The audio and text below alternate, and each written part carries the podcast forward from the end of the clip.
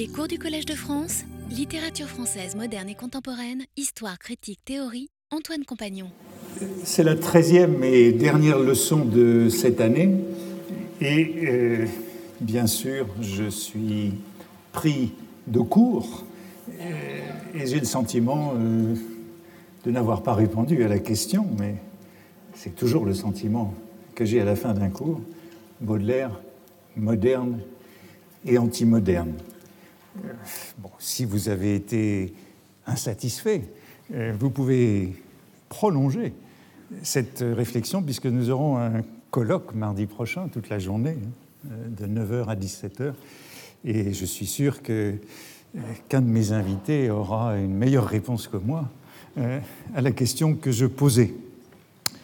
Euh, avant de nous séparer, je voudrais aussi vous dire ceci, puisque je ne recommencerai mon cours qu'en janvier euh, prochain sur un autre sujet que j'ignore encore. Je voudrais vous dire que pour ne pas perdre tout à fait le contact, nous avons décidé d'avoir une liste d'informations pour la chaire. La voici. Si vous voulez avoir des nouvelles de ce que nous faisons, vous pouvez soit aller euh, sur le site du Collège de France et le site de la chaire, il y a un nouveau bouton où il est écrit s'inscrire à la liste d'informations, ou bien vous pouvez euh, envoyer euh, euh, un message à l'adresse qui s'affiche à l'écran en mettant simplement comme objet subscribe Eurydice. Eurydice, j'ai pensé que c'était un beau nom pour notre recherche. Ainsi, vous serez les premiers à connaître le sujet du cours de l'année prochaine. Je continue. Il n'y aura pas de grande conclusion. Quelqu'un me disait feras-tu une grande conclusion sur Baudelaire anti-moderne et anti-moderne? Eh bien non, je vais poursuivre l'examen des quelques paradoxes que j'ai examinés cette année, les paradoxes de cette euh, attitude de Baudelaire à l'égard euh, d'un certain nombre de choses modernes, comme il dit. Euh, la dernière fois, j'évoquais Manet, et je vais d'abord continuer avec lui avant de passer pour finir à Constantin Guis. Pourquoi Manet n'est-il pas le peintre de la vie moderne? Ce Manet euh, qui est régulièrement fréquenté par Baudelaire euh, à partir de 1859, c'est-à-dire euh, à l'époque de sa réflexion pour le salon de 1859 et pour le peintre de la vie moderne je citais la dernière fois, euh, avant de conclure, euh, les quelques mots que Baudelaire lui consacre dans Peintres et aquafortistes en 1862. Manet est alors euh, grandement loué pour son goût de la réalité moderne, dit Baudelaire, au service d'une imagination vive et ample, sensible et audacieuse. Mais euh, je terminais sur cela en soulignant qu'il y avait en vérité peu de réalité moderne dans les eaux fortes de 1862 et de 1863, dont un exemplaire que je vous montrais, qui est euh, dédicacé à mon ami Charles Baudelaire. Entre eux, Baudelaire et Manet, Poulet-Malassis parlera d'amitié-passion. Et, euh, dira-t-il, ce fut la dernière des amitiés-passions de Baudelaire. Cependant, le poète ne prendra pas la défense de cet ami peintre, ni en 1863, lorsque le déjeuner sur l'herbe est refusé au salon et exposé au salon des refusés, ni en 1865, lorsqu'Olympia est exposée au salon et fait scandale. Pourtant, la proximité euh, entre les deux hommes est indéniable dans les dernières années parisiennes de Baudelaire. Baudelaire a, semble-t-il, possédé un ou deux Manet. Eugène Crépé décrit sa chambre en 1866 euh, à la maison de santé du docteur Duval je cite, Les murs avaient pour principal ornement deux toiles de Manet, dont l'une était une copie de ce portrait de la duchesse d'Albe par Goya qu'il admirait tant. J'ai évoqué dans un cours ancien euh, les lettres de Baudelaire à Nadar de Honfleur en mai 1859, lettres dans lesquelles il lui demandait des épreuves photographiques des deux Mayas, Maya, les deux tableaux, des deux tableaux réduction des Mayas du Prado, exposés chez un marchand, Moreau, rue Lafitte. Et Baudelaire prenait ces euh, tableaux euh, pour des représentations de la duchesse d'Albe, justement. Peut-être euh, le tableau qu'évoque Eugène Crépé dans la dernière chambre de Baudelaire, peut-être est-il cette jeune femme couchée en costume espagnol avec l'inscription en bas à droite à mon ami Nadar.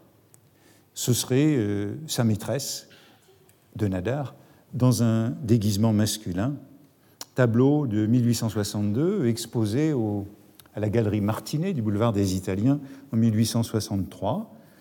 Allusion euh, au Maya de Goya, réplique moderne de ces tableaux.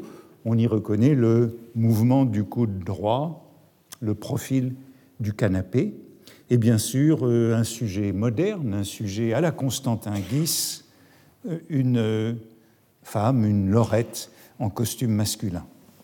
L'hypothèse a été faite euh, que ce tableau pouvait être un pendant de la maîtresse de Baudelaire, couchée, maîtresse de Nadar, maîtresse de Baudelaire, et que ces deux tableaux auraient pu être euh, ceux euh, que Baudelaire avait dans sa dernière chambre. Quelle appréciation Baudelaire portait-il sur le portrait de Jeanne Duval? Portrait, tableau de 1862 également, frappé de paralysie depuis quelques années. Ce tableau de Jeanne Duval était en tout cas dans l'atelier de Manet lors de la mort du peintre, euh, comme s'il ne l'avait pas donné à Baudelaire, ou si Baudelaire n'en avait pas voulu, ou bien encore comme si Manet euh, l'avait repris. On sait par ailleurs l'admiration de Baudelaire pour Lola de Valence, toujours en 1862, c'est l'année de cette grande proximité, également exposée chez Martinet en 1863 et euh, décrite dans un quatrain jugé scandaleux en raison de son bijou rose et noir. Entre tant de beauté que partout on peut voir, je comprends bien, ami, que le désir balance, mais on voit scintiller en Lola de Valence le charme inattendu d'un bijou rose et noir. Le Catherine de Baudelaire était fixé euh, sous le cadre, euh, dans un cartel, lorsque le tableau fut exposé en 1863, et il figure également en légende de l'eau forte, qui date de 1863. Sur ce bijou rose et noir, hein, allusion au tachisme de Manet, euh, Zola y verra un jugement juste. C'est donc le moment de cette proximité des deux artistes, c'est celui de la musique aux Tuileries, tableau également de 1862, exposé chez Martinet en 1863. Dans ce centre de la vie élégante sous le Second Empire, le parc public, on a parlé de ces parcs publics avec notamment le poème en prose Les Veuves et la musique dont les pauvres était exclu, euh, c'est le lieu même de la bonne société sous le Second Empire avec les concerts de musique militaire. Euh, selon Antonin Proust, Manet se rendait aux Tuileries tous les jours de 2 à 4 après déjeuner chez Tortoni, café dont nous avons également parlé à propos de la ville et à propos d'Aurélien Scholl. Euh, Antonin Proust écrit dans ses souvenirs de Manet il allait presque chaque jour aux Tuileries de 2 à 4 heures, faisant des études en plein air sous les arbres, d'après les enfants qui jouaient et les groupes de nourrices qui s'affalaient sur les chaises. Baudelaire est là son compagnon habituel. on regardait curieusement ce peintre élégamment vêtu qui disposait sa toile, s'armait de sa palette et peignait. Tableau fait euh, en atelier durant l'été de 1862 et non en plein air. Ce n'est pas encore le moment. Mais euh, Manet est bien ce dandy qui fréquente euh, Tortoni, où dit Antonin Proust, il prenait son déjeuner avant d'aller aux Tuileries, et quand il revenait à ce même café de 5 à 6, de 5 à 6 heures, c'était à qui le complimenterait pour ses études que l'on se passait de main en main. Le tableau représente toute cette société élégante des amis sous les arbres. Euh, les voici à partir de, la gauche, Manet lui-même qui s'est représenté, et son ami euh, barbu également, Albert de Balleroy, qui était son compagnon d'atelier, rue Lavoisier.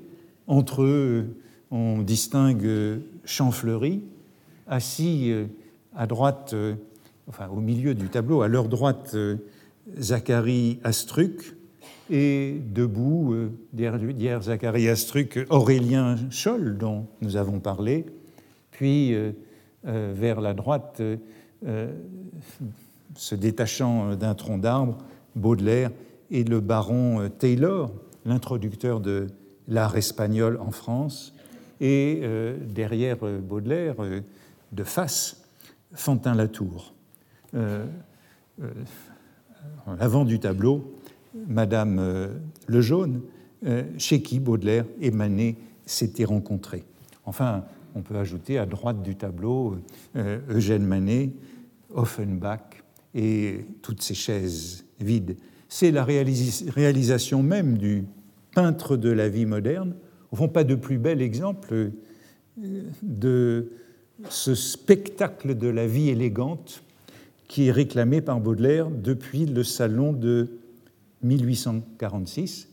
Pas de meilleure représentation de cette réalité moderne qu'évoque Baudelaire en 1862 dans Peintres et aquafortistes.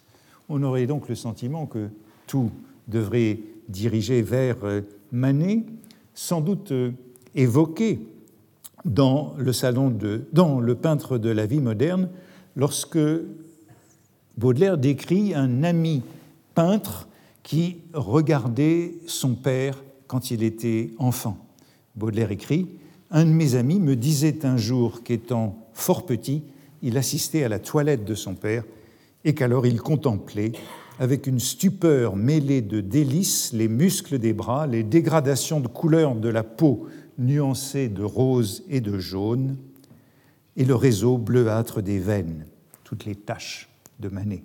Le tableau de la vie extérieure le pénétrait déjà de respect et s'emparait de son cerveau. Déjà la forme l'obsédait et le possédait. La prédestination montrait précocement le bout de son nez. La damnation était faite. Ai-je besoin de dire que cet enfant est aujourd'hui un peintre célèbre?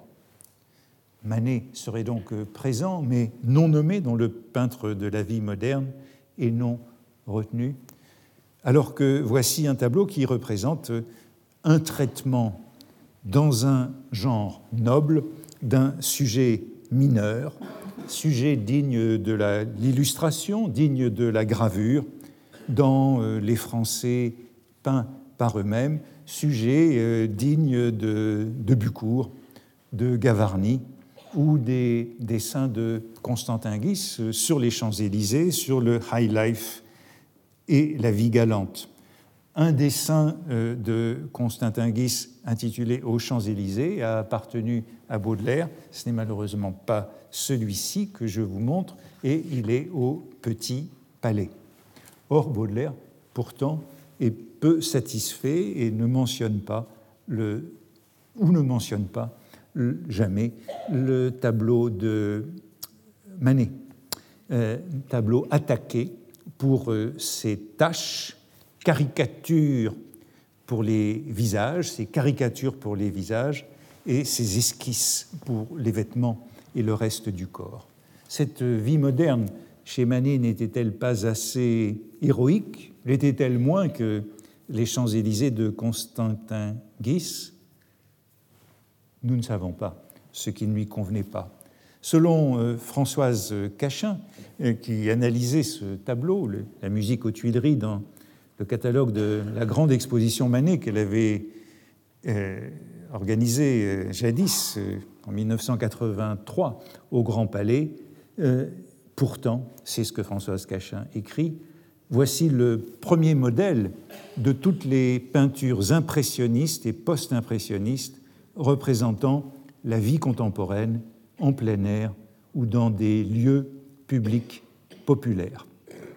Il y a chez Manet quelque chose à quoi Baudelaire résiste malgré leur euh, intimité. C'est le moment de cette première gravure de Baudelaire, hein, dont voici la première planche, 1862, reprenant le profil de la musique euh, aux Tuileries. C'est le moment où Baudelaire emprunte de l'argent à Manet et où il écrit euh, à Carja en 1863, en octobre 1863, Manet vient de m'annoncer la nouvelle la plus inattendue. Il part ce soir pour la Hollande, d'où il ramènera sa femme. Il a cependant quelques excuses, car il paraîtrait que sa femme est belle très bonne et très grande artiste. Tant de trésors en une seule personne femelle, n'est-ce pas monstrueux?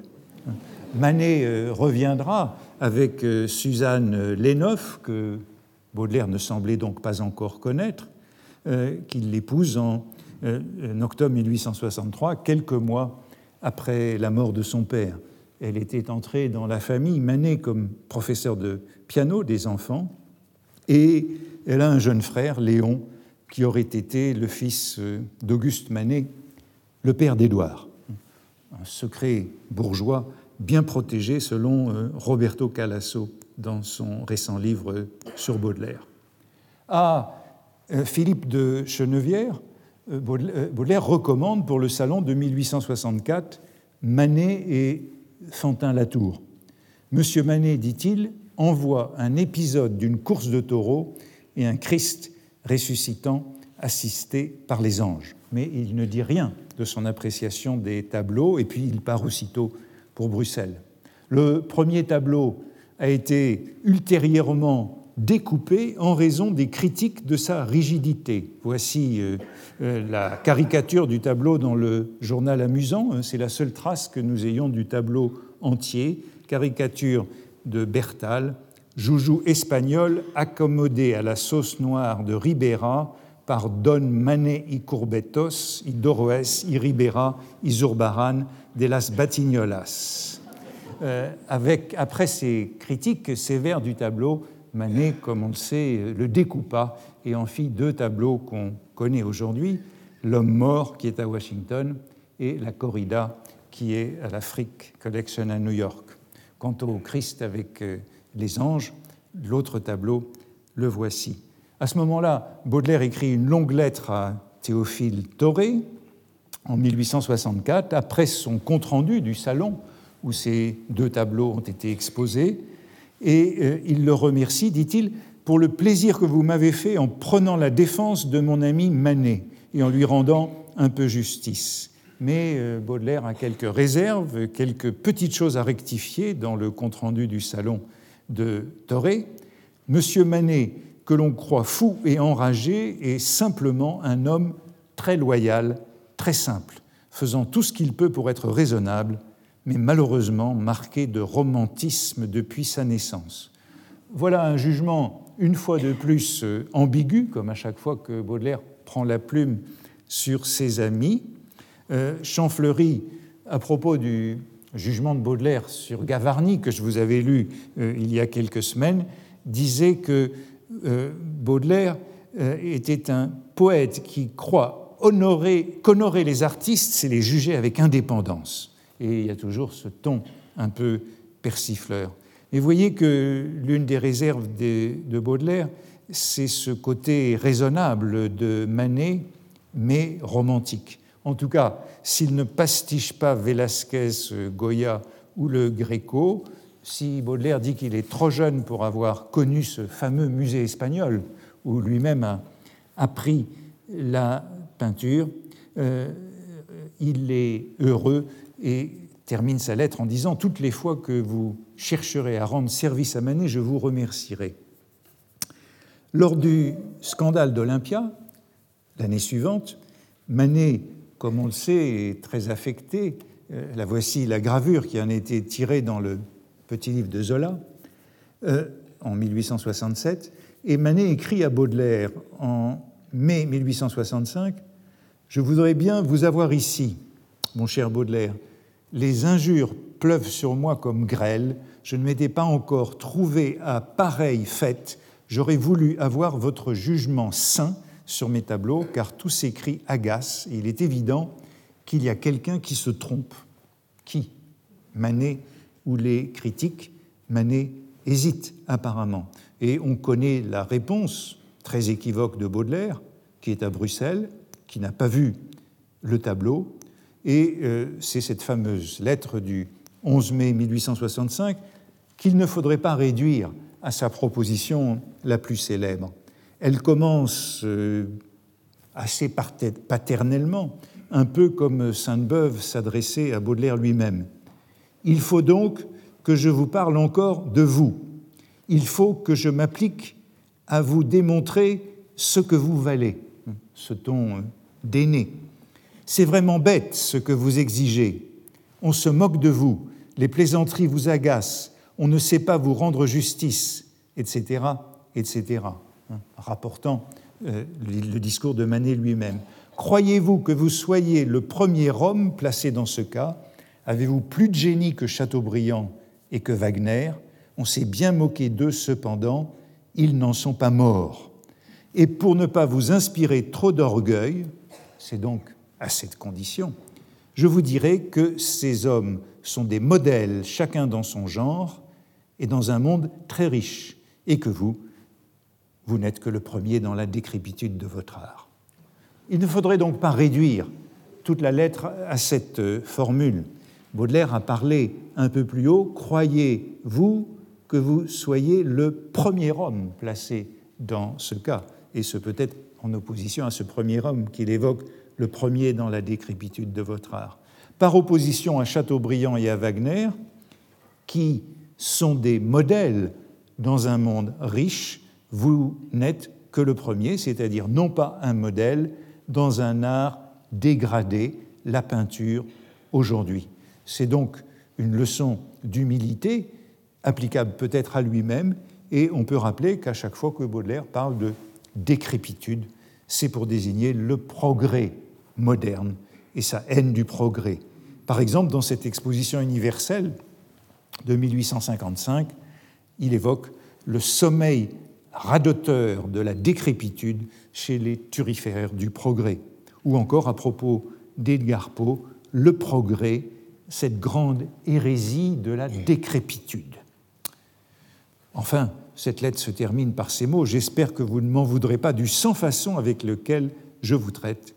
Vous connaissez mon amitié pour vous. Il souffle le chaud et le froid, en appelle la modestie de Manet, mais euh, sous l'équivoque euh, reste l'énigme. Comme disent quelques gens d'esprit, ajoute-t-il encore, il y a des défauts, des défaillances, un manque d'aplomb chez vous, mais un charme irrésistible. Je sais tout cela, je suis un des premiers qui l'ont compris. Et il ajoute, puisqu'il n'a pas vu le tableau, avoir interrogé un Belge, il a ajouté que le tableau représentant la femme nue avec la négresse et le chat, est-ce un chat Décidément, était très supérieur au tableau religieux. Jésus insulté par les soldats. Baudelaire commente euh, cette, euh, ce scandale dans plusieurs lettres contemporaines. Une lettre à Madame Paul Meurice. Quand vous verrez Manet, dites-lui ce que je vous dis, que la petite ou la grande fournaise, que la raillerie, que l'insulte, que l'injustice sont des choses excellentes et qu'il serait ingrat s'il ne remerciait l'injustice. Je sais bien qu'il aura quelque peine à comprendre ma théorie.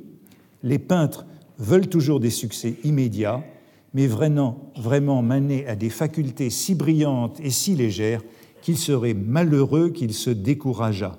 Jamais il ne comblera absolument les lacunes de son tempérament, mais il a un tempérament, c'est l'important. Baudelaire est donc frappé par cette légèreté de Manet, sa désinvolture, et revient à cette notion de lacune du caractère. Dans une lettre contemporaine à Champfleury, Manet a un fort talent, un talent qui résistera, mais il a un caractère faible. Parlons enfin, pour finir, de L'Accorde, ce poème en prose, publié dans Le Figaro le 7 février 1864, avec euh, cette dédicace, le voici dans Le Figaro, à Édouard Manet, euh, et repris dans L'Artiste euh, quelques mois plus tard, avec une mort héroïque et la fausse monnaie dans trois allégories du poète. C'est un poème en prose qui est au fond tout aussi insaisissable que euh, les divers propos de Baudelaire euh, sur Manet, tout aussi énigmatique euh, par son ironie.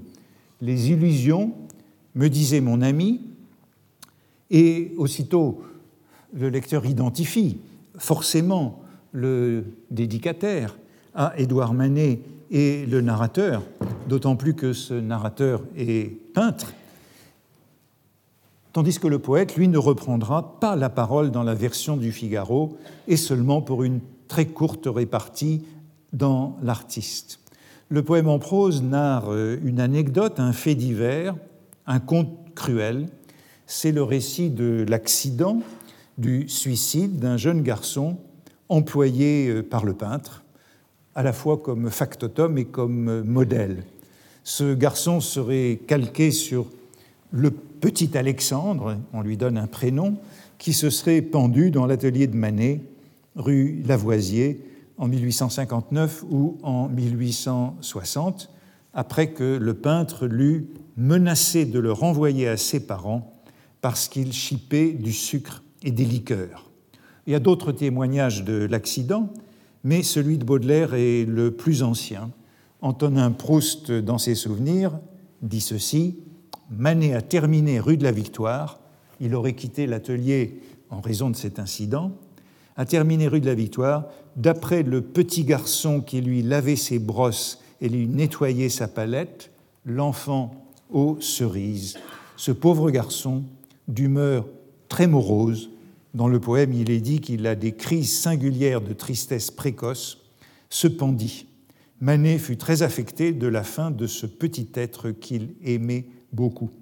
Il est donc représenté dans cet enfant aux cerises et dans euh, l'eau forte, le garçon et le chien.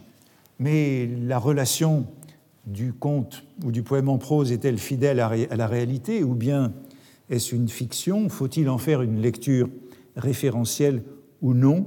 Et puis aussi, que dire de la suppression de la dédicace lorsque le poème est repris après quelques mois dans l'artiste. En tout cas, il s'agit du récit enlevé, fait par le peintre ami, après un prologue philosophique sur nos innombrables illusions, notamment celle de l'universalité de l'amour maternel, sentiment censé être naturel.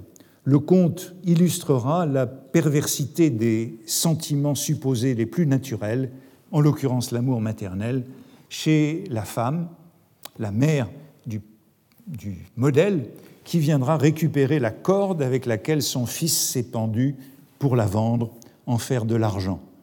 Fin du conte en prose, et alors, soudainement, une lueur se fit dans mon cerveau, et je compris pourquoi la mère tenait tant à m'arracher la ficelle et par quel commerce elle entendait se consoler.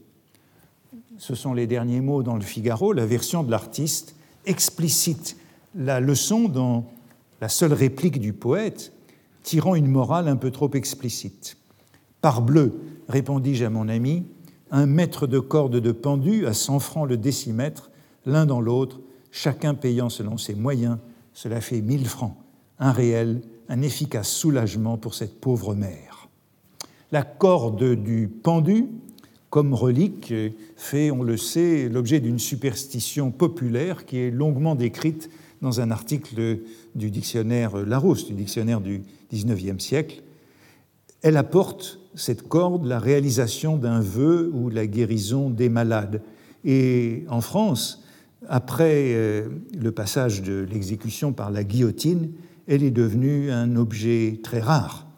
Euh, la superstition euh, évoquée par Larousse est éliminée par le progrès et notamment par la guillotine, et elle ne subsiste qu'en Angleterre. on a longtemps fait une lecture, en quelque sorte, au premier degré de ce poème, fidèle au récit du peintre, qui se donne le beau rôle. il n'y a rien de naturel, euh, le peintre est présenté comme optimiste, généreux, voulant le bien de l'enfant dont il a pris la charge, confiant en la nature, mais euh, une seconde lecture est possible, euh, mettant l'accent sur l'insensibilité du peintre, le contentement de soi de l'artiste, qui oppose le paradis de son atelier et le taudis paternel de l'enfant, une vision bourgeoise et simpliste euh, qui parcourt le poème. Aucun de ses voisins ne lui vient en aide pour détacher l'enfant de sa corde. Le commissaire est soupçonneux, la mère est implacable quand elle est prévenue de la mort de son fils, et le père est fataliste. Après tout, dit-il, cela vaut peut-être mieux ainsi. Il aurait toujours mal fini. Le peintre, d'un bout à l'autre du conte, devient d'une certaine façon toujours plus déplaisant et n'évoque jamais euh, sa propre responsabilité dans cette mort à la suite de ces réprimandes adressées à l'enfant. L'accent est mis sur le rapport contre nature de la relation entre euh, le rapport contre nature de la mère et de l'enfant et non pas du tout sur l'inhumanité de la relation du peintre et de l'enfant, toute culpabilité est écartée, toute responsabilité est dissimulée. Le peintre est persuadé de son innocence, et notamment en face du commissaire, lequel, dit-il, par habitude, fait peur aux innocents comme aux coupables. L'affaire semble réglée. Enfin, enfin, dit-il, tout était accompli. Il ne me restait plus qu'à me remettre au travail lorsque les voisins commencent de se manifester pour obtenir chacun leur bout de corde porte-bonheur. Et le poète, le poète est donc euh, tout à fait hors cadre, euh, mais on peut être sensible à un commentaire euh, ironique sur l'art, sur l'artiste, curieux des foules anonymes, comme nous le disait Nakaji, notre ami Nakaji la semaine dernière, curieux des foules anonymes, mais insensible à la souffrance euh, manifeste, incarnée, nommée, qui est auprès de lui. Aveugle à l'autre qui porte un nom, nous disait Nakaji.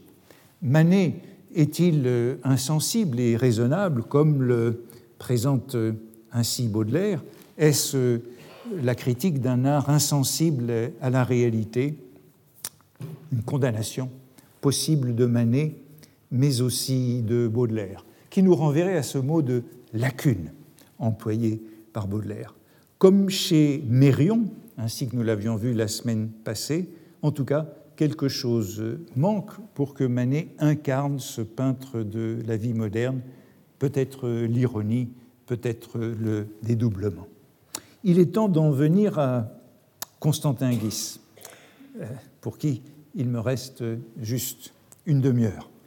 Au peintre de la vie moderne, celui euh, de l'essai sur le peintre de la vie moderne, que voici euh, représenté dans une photographie de Nadar, à l'époque où Baudelaire le fréquente, et plus tard, toujours par Nadar, ainsi que dans un portrait de Manet, justement, plus tardif. J'avais bien sûr d'abord imaginé de commencer le cours de cette année en parlant de lui et par une mise au point inévitable sur ce moderne ou cette modernité baudelairienne exemplifiée par Constantin Guis. Mais ce sera pour finir, euh, peut-être après avoir encerclé autrement cette euh, notion. Et dans un dernier euh, paradoxe, parce que, me semble-t-il, je n'ai pas cesser subrepticement d'en parler. Comment passer de Daumier, Gavarni, Mérion, Manet prétendant écarter jusqu'ici à Constantin Guis comme peintre de la vie moderne?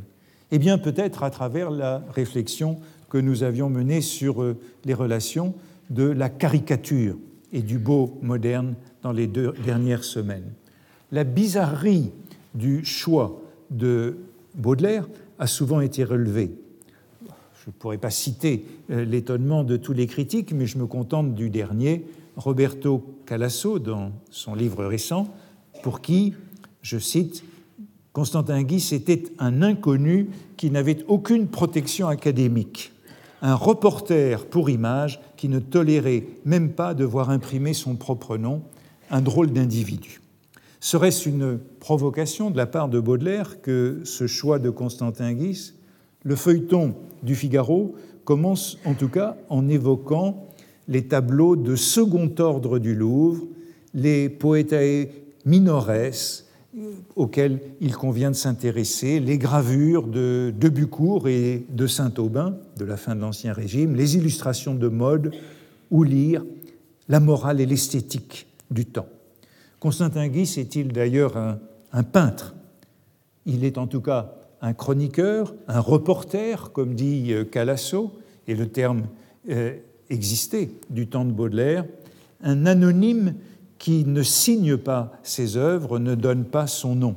Il est l'envoyé spécial de l'hebdomadaire euh, anglais, londonien, The Illustrated London News, qui a été fondé en 1842. L'illustration française sur ce modèle le sera un an plus tard. Il envoie à euh, ce périodique euh, londonien des croquis dont on tire des gravures sur bois. Est-il peintre ou reporter ou tout simplement dessinateur, puisque le crayon, l'encre sont ses outils habituels Vers le soir, écrit euh, Baudelaire dans Le peintre de la vie moderne, vers le soir, le courrier emportait vers Londres les notes et les dessins de M. G. En vérité, Constantin Guis est l'un des premiers correspondants de guerre la guerre de Crimée marque le début de cette euh, activité, notamment avec des journalistes anglais et les risques du métier liés à cette activité. Baudelaire l'appelle d'ailleurs, et c'est un mot sur lequel il me semble qu'on n'a pas assez insisté, Baudelaire l'appelle un soldat artiste. Constantin Guis est un soldat artiste. On retrouve ici, à travers lui, l'ambivalence de la relation de Baudelaire à la fois à la presse, comme nous l'avons évoqué dans les premières leçons, et à la photographie, comme nous l'avons évoqué par la, la suite. Constantin Guis est un reporter, il annonce de très près la photographie de presse et la photographie de guerre. Mais Baudelaire en fait surtout un peintre de mœurs et euh, comme nous l'avions vu à propos de Gavarni et de Daumier, un peintre de mœurs, c'est pour lui un être hybride, parce qu'il est non seulement peintre, mais a aussi un esprit littéraire. Et voici ce qu'il dit de ce peintre de mœurs, observateur, flâneur, philosophe, appelez-le comme vous voudrez. Quelquefois, il est poète, plus souvent, il se rapproche du romancier ou du moraliste. Il est le peintre de la circonstance et de tout ce qu'elle suggère d'éternel. Donc il est traité comme, un peintre dans ce grand genre, ce Constantin Guis, tandis que par une sorte de chiasme, Horace Vernet, dans le même texte, qui est le peintre d'histoire par excellence, est traité, lui, de véritable gazetier plutôt que peintre essentiel. Vous voyez qu'on revient à cette gazette dont nous parlions au début de ces leçons par une sorte de croisement. Vernet est un gazetier et euh, Constantin Guis devient un peintre essentiel. Constantin Guis, nous dit Baudelaire, fait de l'histoire. J'ai compulsé ces archives de la guerre d'Orient, dit-il de ses dessins de Crimée, euh, et même de l'épopée. On retrouve cette épopée que nous avions évoqué à propos de Daumier. Il est archiviste de la vie, il a fait la grande épopée de la guerre de Crimée, un poème fait de mille croquis. Donc tout ce vocabulaire autour de Guy va vers l'histoire et l'épopée. Il a fait encore les archives précieuses de la vie civilisée. Les artistes de mœurs comme lui sont de sérieux historiens. Pourtant, je reviens à la guerre, puisque c'est cette appellation de soldat artiste sur laquelle je voudrais insister aujourd'hui. Le chapitre du peintre de la vie moderne, le petit chapitre 6, intitulé Les annales de la guerre, c'est le plus précis, avec de nombreuses références de détails au croquis de la guerre de Crimée que euh, Baudelaire a consulté chez Constantin Guis, à tout ce reportage. En 1853, la Russie envahit c'est l'Empire ottoman, et Guis part pour Constantinople comme correspondant de presse aussitôt. Là-bas, il peint d'abord la vie quotidienne, les mauvais quartiers, puis les débuts de la campagne. Voici quelques gravures de... Alors ce sont les gravures de l'Illustrated London News. Baudelaire a vu, lui, les, chez Guis, les dessins dont ces, euh, dont ces gravures ont été tirées. Et de celles-ci, il dit par exemple Ici, nous sommes à Shumla, chez Omer Pacha, le général turc. Hospitalité turque, pipes et cafés. Tous les visiteurs sont rangés sur des divans, ajustant à leurs lèvres des pipes longues comme des sarbacanes, dont le foyer repose à leurs pieds. Il décrit les Kurdes à Scutari, troupes étranges dont l'aspect fait rêver à une invasion de hordes barbares. Euh, ou voici un exemple où on a à la fois le dessin de Constantin Guis et la gravure publiée dans l'Illustrated London News. Dans l'Illustrated London News, voici les Sisters of Charity in the New Hospital at Pera. Et puis, voici le dessin que Baudelaire a vu de Constantin Guis en visite à l'hôpital de Péra. Je vois, décrit Baudelaire, causant avec deux sœurs de charité, longues, pâles et droites comme des figures de le sueur, un visiteur au costume négligé, désigné par cette bizarre légende My Humble Self, que vous voyez en bas à droite. Voici le dessin de Guis et voici donc la gravure qui en est tirée d'un autre dessin, puisque celui-ci était conservé d'un autre dessin compagnon euh, qui en est tiré dans le journal anglais. Où euh, cette, euh, cette, fête commémorative de l'indépendance de la Grèce, à laquelle Guis a assisté sur son chemin, tous ces petits personnages, dit Baudelaire, dont chacun est si bien à sa place, rendent plus profond l'espace qui les contient. Mais les grands dessins de Guis, ce sont les dessins de bataille. Il assiste à la grande bataille de Balaklava, à la charge de la cavalerie, à la fameuse charge de la cavalerie légère, dont Baudelaire écrit La bataille de Balaklava se présente plusieurs fois dans ce curieux recueil et sous différents aspects. Parmi les plus frappants, voici l'historique charge de cavalerie chanté par la trompette héroïque d'Alfred Tennyson, poète de la Reine. Une foule de cavaliers roule avec une vitesse prodigieuse jusqu'à l'horizon entre les lourds nuages de l'artillerie. Au fond, le paysage est barré par une ligne de collines verdoyantes. Et voici le type de croquis euh, dont s'inspirait le journal pour tirer, pour en faire les gravures qu'il publiait. Euh, dernière gravure, ça c'est une autre de ces charges de Constantin Guis, et la gravure qui en est tirée, c'est la charge des chasseurs d'Afrique, donc de l'armée française. Et euh, voici encore une gravure que Baudelaire commente longuement, non plus une bataille, mais l'office du dimanche. Encore une fois, c'est le dessin qu'il commente, non pas la gravure. De temps en temps, des tableaux religieux reposent l'œil attristé par tous ces chaos de poudre et ces turbulences meurtrières, au milieu de soldats anglais de différentes armes, parmi lesquels éclatent le pittoresque uniforme des Écossais enjuponnés, un prêtre anglican lit l'office du dimanche. Trois tambours, dont le premier est supporté par les deux autres, lui servent de pupitre.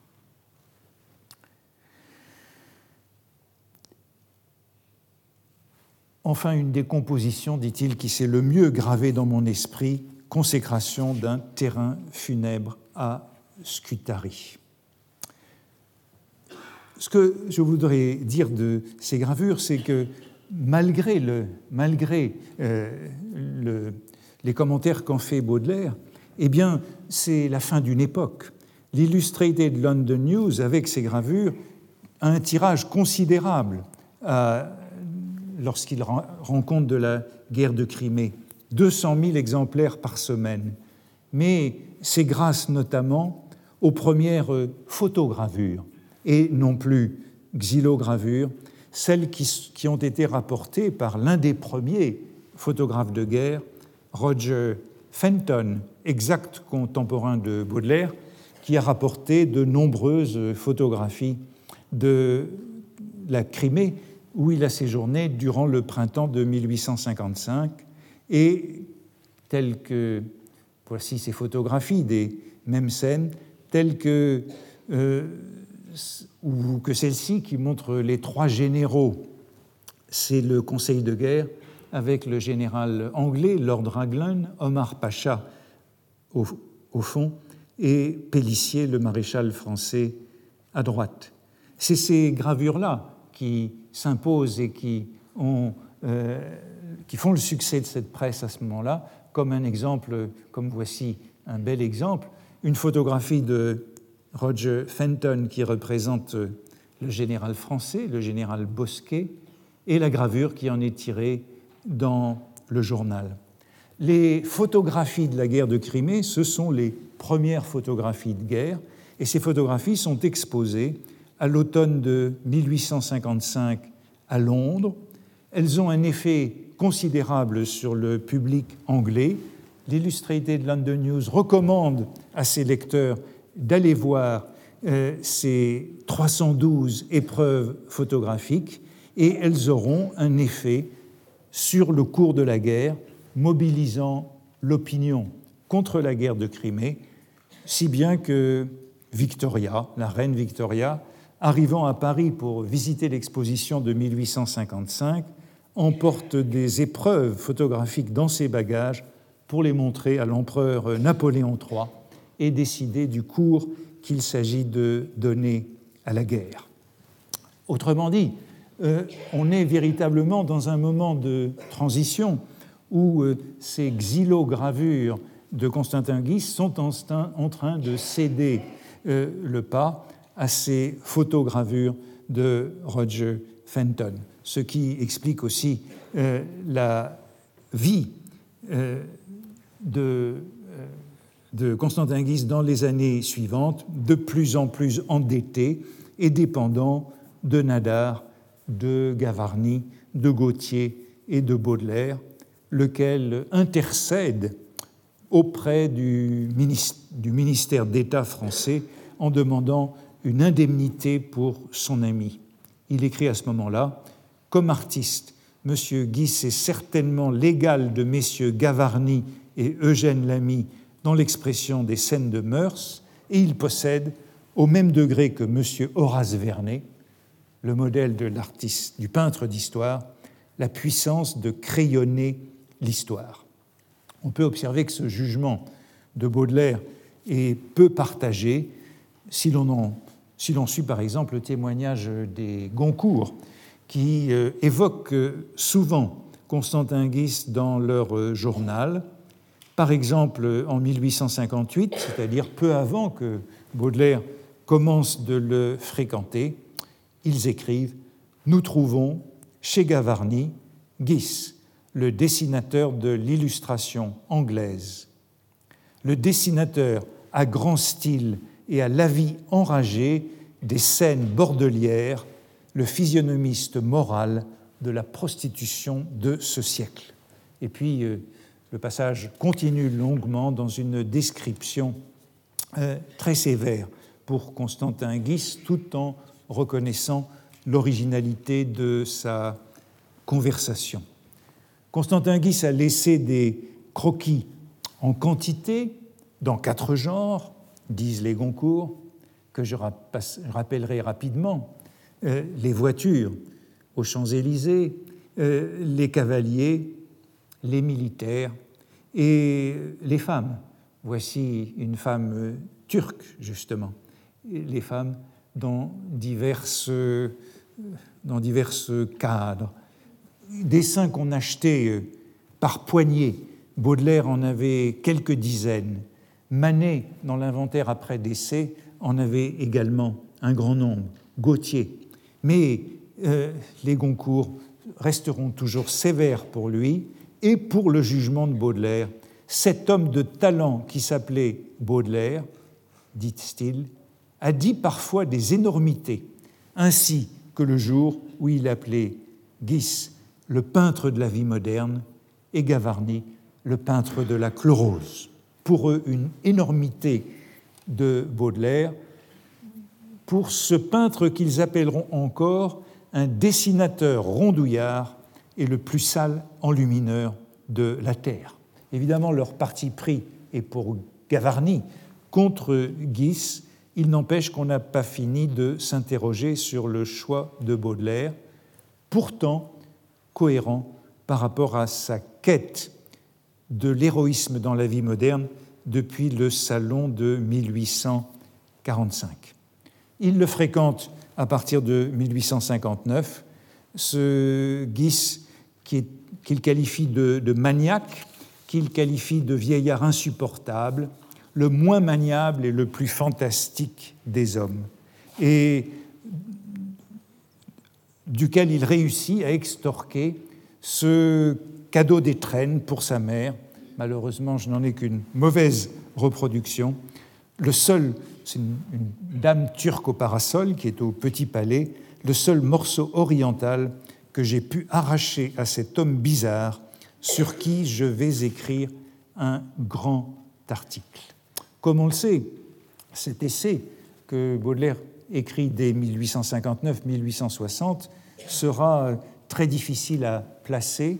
Baudelaire mettra trois ans à trouver un journal qui voudra bien le publier, hein, de 1860 à 1863, euh, à décembre 1863, difficulté probablement liée à l'objet Constantin Guis, sur qui euh, le jugement euh, n'est pas celui de Baudelaire, et difficulté sans doute liée aussi à ses sujets. Modernité, je terminerai sur ce mot, ce mot qui apparaît dans le titre du chapitre 4 du peintre de la vie moderne dans le Figaro du 26 novembre 1863 pour conclure la première livraison de ce feuilleton qui en aura quatre.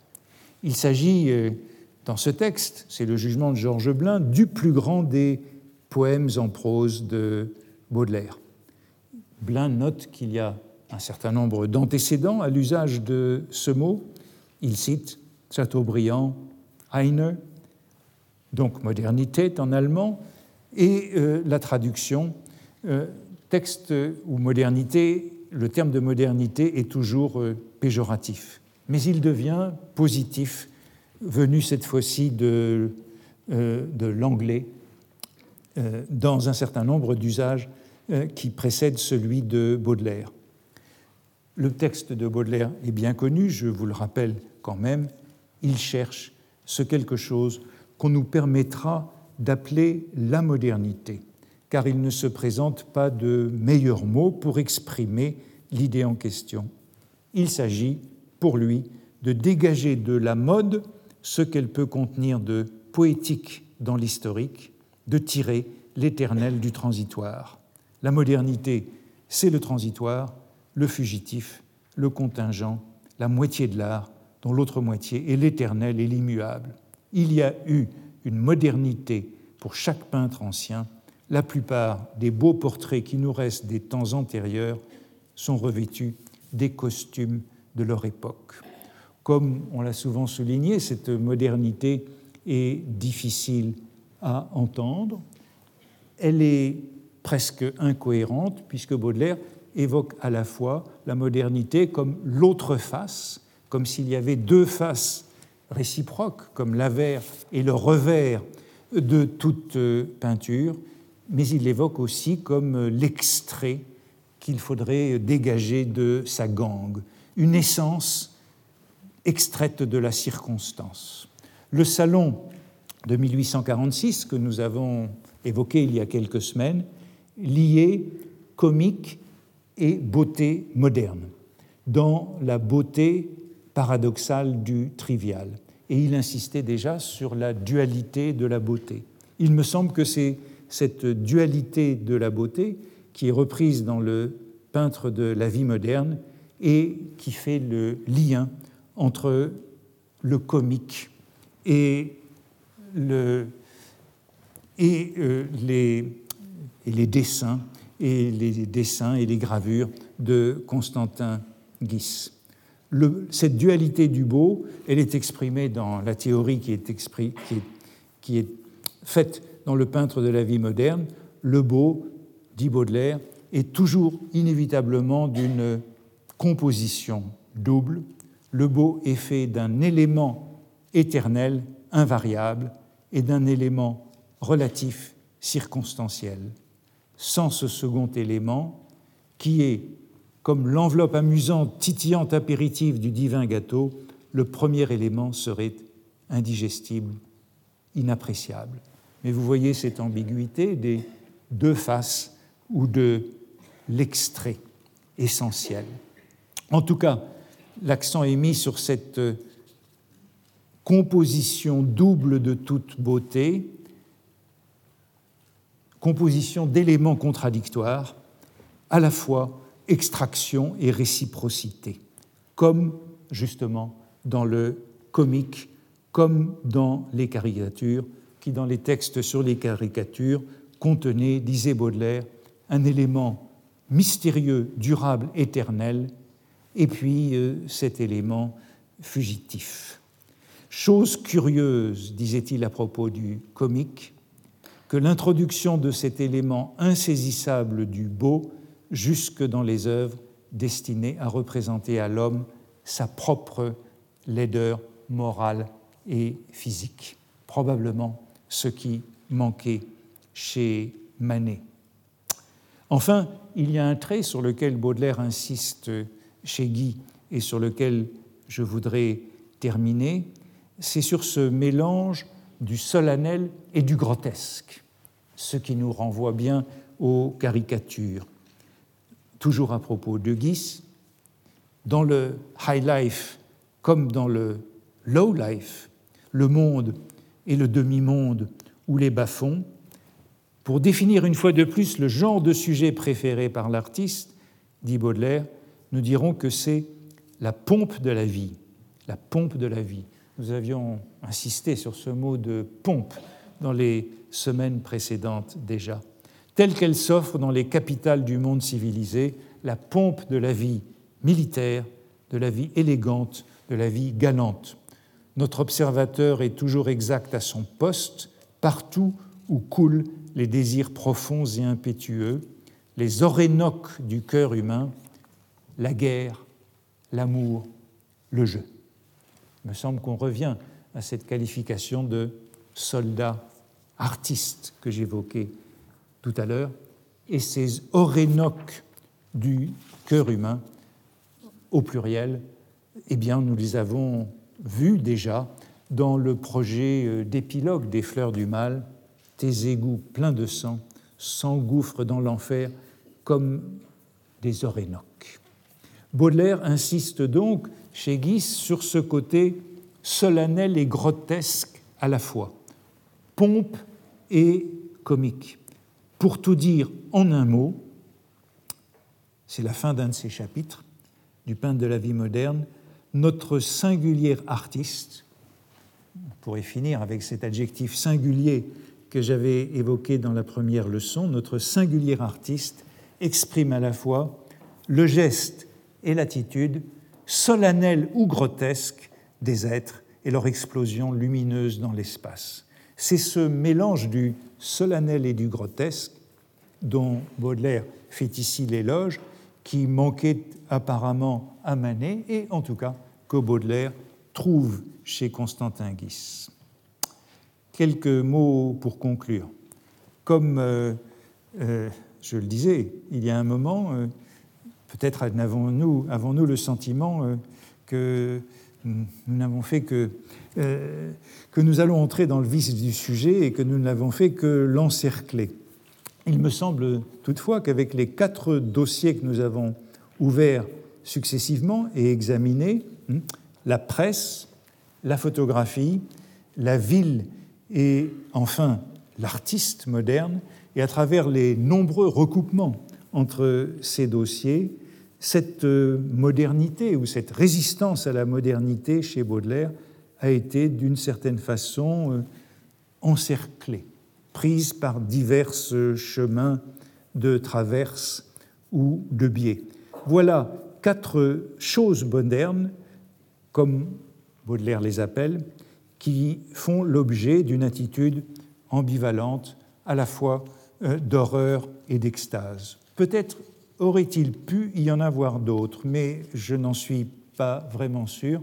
En tout cas, ces quatre-là correspondaient à la petite liste que je m'étais faite avant de commencer ce cours, c'était ces quatre objets nouveaux pour moi que j'avais envie d'explorer et qui, d'une certaine manière, confirment l'ambivalence de Baudelaire. Baudelaire, moderne et anti-moderne, il me semble que nous ne sommes pas sortis de ce paradoxe et que nous ne devions pas en sortir.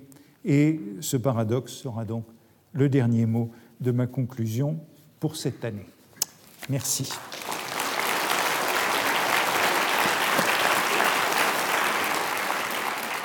Retrouvez tous les contenus du Collège de France sur www.colège-2-france.fr.